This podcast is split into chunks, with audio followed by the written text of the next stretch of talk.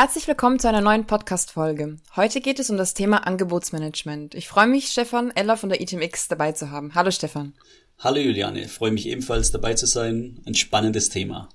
Ja, wir möchten heute über einen sehr wichtigen Baustein im Vertriebsprozess sprechen. In sehr vielen Branchen spielt ja das Angebotsmanagement eine zentrale Rolle. Das Angebot ist quasi ja das Aushängeschild, die Visitenkarte des Unternehmens. Ja, klar.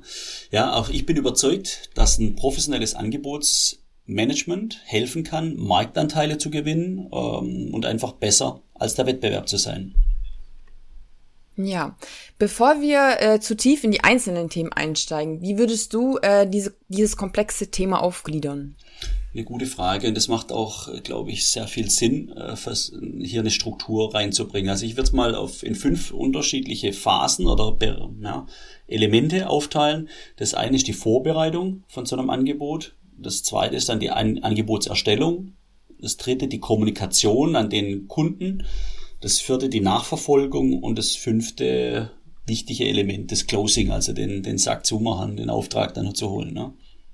Wenn wir mal auf den ersten Punkt eingehen, Vorbereitung, was ist denn bei einem Angebot alles vorzubereiten? Ich gehe auch mal davon aus, dass dies ja je Branche auch sehr unterschiedlich sein kann. Absolut. Es kommt in der Tat auf die Branche an, auf die Produkte des Kunden, auf die Kundensegmente, die der Kunde anspricht. Ne? Äh, wir haben Kunden, ja. die die Angebote erstellen mit 200 Positionen äh, im Handel ja, ähm, wir haben aber andere Kunden, die verkaufen Maschinen, wo eine Maschine 10 Millionen Euro kostet äh, und die erst ingeniert werden muss und konstruiert werden muss. Also wo dann so ein Angebot auch mal 4, 5, 600 DIN A4 Seiten sein kann zu einer einzigen Maschine. Also da bedarf es durchaus unterschiedlicher Vorgehensweisen. Interessant ist halt, also ein Maschinenbauer muss ja Angebote über Ersatzteile vielleicht erstellen. Also so ein Angebotsmanagementsystem muss flexibel sein, sowohl für das eine als auch das andere gewappnet. Und aber starten wir mal, wie es eigentlich dazu kommt, dass man so ein Angebot erstellen darf. Na, sag ich mal, ähm, es gibt ja Anfragen vom Kunden übers Internet, über äh, RFPs, also Request for Proposal, über Ausschreibungen, über die Webseite, über den Shop, äh, eine Anfrage über den Außendienst, ein, ein, Anruf im Innendienst. Also es gibt unterschiedliche Quellen. Mhm. Und ähm, mir wäre erstmal wichtig, dass wir alle Informationen, die wir zur Angebotsbearbeitung später brauchen, äh, die relevant sind, erfassen und zusammentragen. Das heißt, äh, sämtliche Dokumente, die vielleicht vom Kunde mit eingehen, ähm, Informationen von den Kollegen, die schon mit dem Kunde gesprochen haben, dass diese erfasst werden. Äh, das Zweite, was mir wichtig wäre, dass sämtliche Stakeholder, also Entscheider, Meinungsbildner, deren Erwartungshaltung, der Nutzen für diese Personen, unsere USPs, also die, die Alleinstellungsmerkmale ähm, dass, dass wir uns dazu Gedanken machen und das zusammentragen, bevor wir das Angebot überhaupt erstellen. Ne? Dass man es auch zum Pricing, zum Wettbewerb, welche Wettbewerber sind mit drin, wie werden die wahrscheinlich anbieten, äh, bis hin zu in welcher Sprache müssen wir das, das Angebot abgeben. Ne? Haben wir ein Team äh, bei uns dabei, das ist dann auch ein, ein Element, was, was gemacht werden muss, ein Team festzulegen, das dann zum Beispiel dieser Sprache mächtig ist oder die, die technischen Skills hat, so ein Angebot auszuarbeiten, ist jemand dabei, der die, die Kundensicht, die Branche gut kennt, äh, der die USPs richtig bekommt. Ne? Und all diese Informationen, die müssen möglichst in einem CRM-System, in einer Aktivität oder in einer Opportunity ähm, verwaltet und gespeichert werden, dass das Team auch wieder auf diese Informationen zugreifen kann. Ne? Und wenn wir alle Informationen da liegen, dann muss man sich erstmal die Frage stellen, äh, bieten wir überhaupt an? Ne, also ist eine Machbarkeit gegeben, passt der Kunde zu uns, haben wir, wie groß ist unsere Chance? Und dann geht man in so eine Projektierung rein. Also wenn man ein Projektteam aufgestellt hat, dann macht man einen Projektplan, eine Kalkulation, macht sich ums Pricing Gedanken, Engineering eventuell, definiert die Meilensteine. Ne? Ähm, da muss halt auch so eine CRM-Lösung helfen, diesen Prozess in dem Griff zu haben, dass man Checklisten hat, Risikomanagement, Analysen machen kann. Also gibt es viele Dinge, die im Vorfeld getan werden müssen. Wie gesagt, je nachdem, in welcher Branche man ist. Ja, wenn all diese Informationen gesammelt und verarbeitet wurden, wie kommt es dann zum Angebot und was sollte man da besonders beachten, Stefan? Mhm. Äh, es gibt ja viele Lösungen, mit denen man Angebote erstellen kann, bis hin zu Word und Excel, mhm. wie es halt äh, leider nach wie vor viele machen. Ne? Ich sage immer, im Optimalfall wird das Angebot in SAP erstellt.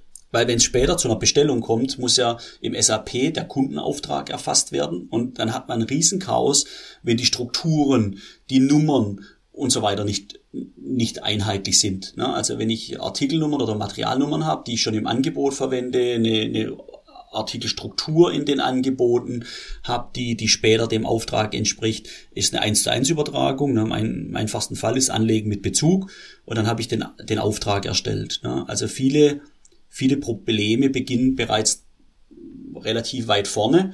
Ne? Also da würde ich versuchen, ähm, das möglichst SAP integriert zu machen, um so einen, einen guten CPQ-Prozess hinzubekommen. Aber ähm, da gibt's schon ein paar Besonderheiten, auf die ich durchaus gern eingehen würde. Ja. Gerne.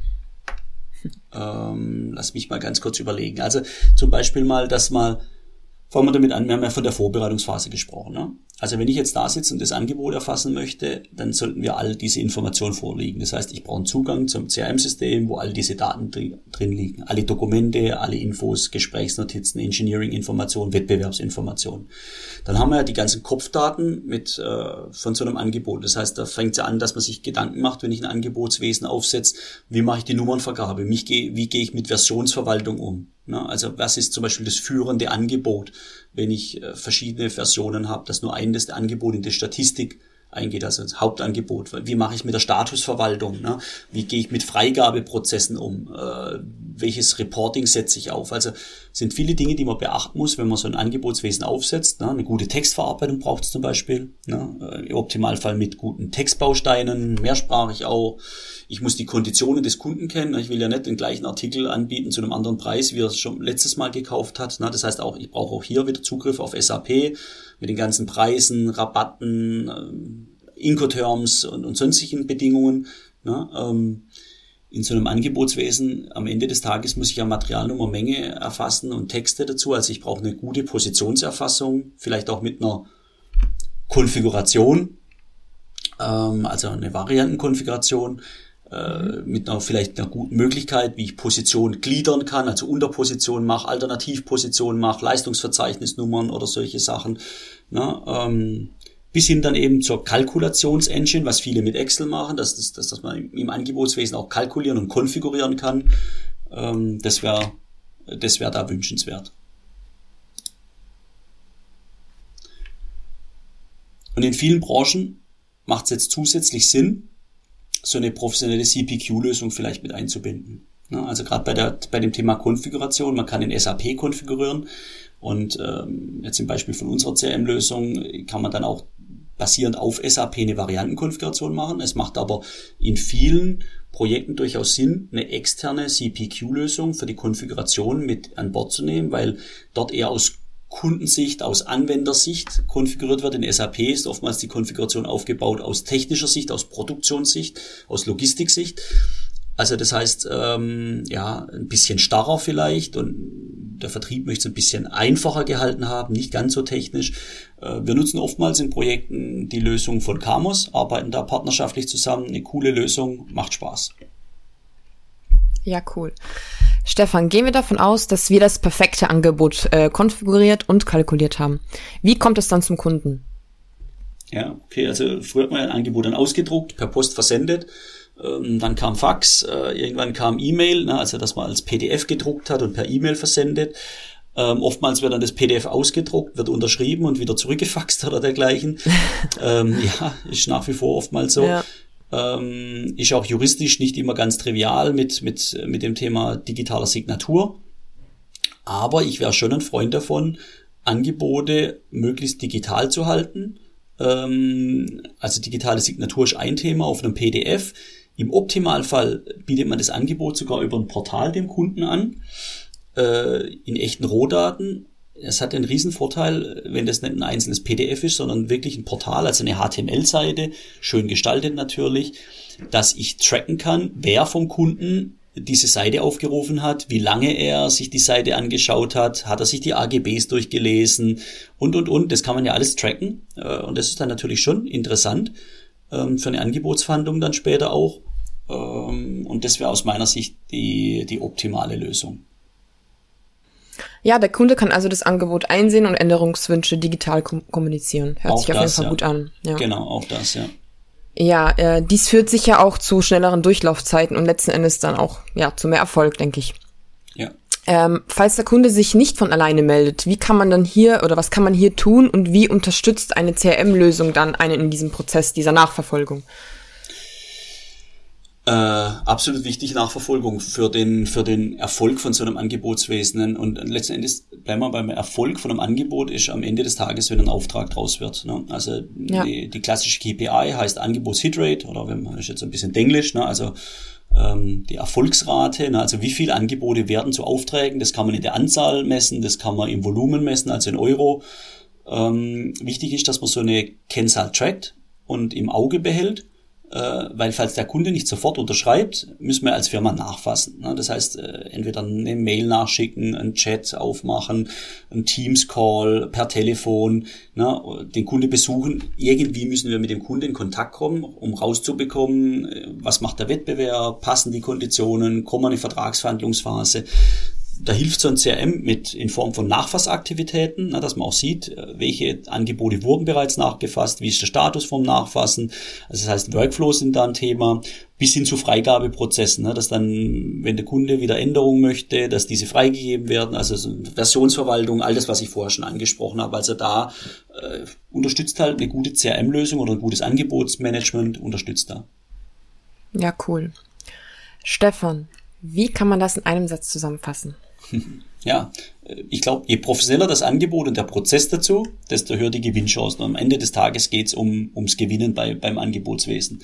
Ähm, deswegen möchte ich es heute mal hier kurz halten. ja, vollkommen richtig. Stefan, unsere Zuhörerinnen haben ja alle SAP im Einsatz. Ähm, hast du da noch irgendwie Tipps oder gibt es da irgendwie was zu beachten? Ja, ich bin ja am Anfang schon mal drauf eingegangen, warum ich das Angebot gerne im SAP halten würde, weil auch später der Auftrag im SAP ist, die Strukturen, die Materialnummern, all das, äh, wenn das gleich ist zwischen Angebot und Auftrag, ähm, es wesentlich einfacher ist für die Auftragsbearbeitung, mhm. auch später für die Logistik, Produktion und so weiter. Ja. Ähm, es sind aber auch sehr viele Daten, die man für ein Angebot braucht, ja heute schon im SAP drin. Das heißt, wir haben die Materialien, die Preise, die Verfügbarkeiten, die, die Texte. All das sind ja Daten, die schon im SAP liegen. Also warum diese Daten dann in andere Systeme rausschleusen, ähm, deswegen bin ich ein großer Fan von SAP-integrierten Lösungen. Vielleicht für die Konfiguration ein, ein externes Tool, äh, um das äh, aus, aus kundenfreundlicher zu machen, aus Kundensicht das Angebot besser aufzubereiten, aber die, die Daten sollten im SAP gepflegt werden und äh, von dort kommen. Ja, hört sich auf jeden Fall sinnvoll an. Danke, Stefan. Ja, somit sind wir eigentlich auch schon am Ende unserer äh, Podcast-Episode. Weiteren Content zu dem Thema findet ihr auch in unseren Show Notes. Und damit vielen lieben Dank, Stefan. Schön, dass du da warst. Vielen Dank, Juliane. Hat wieder mal Spaß gemacht. Bis zum nächsten Mal. Bis nächstes Mal.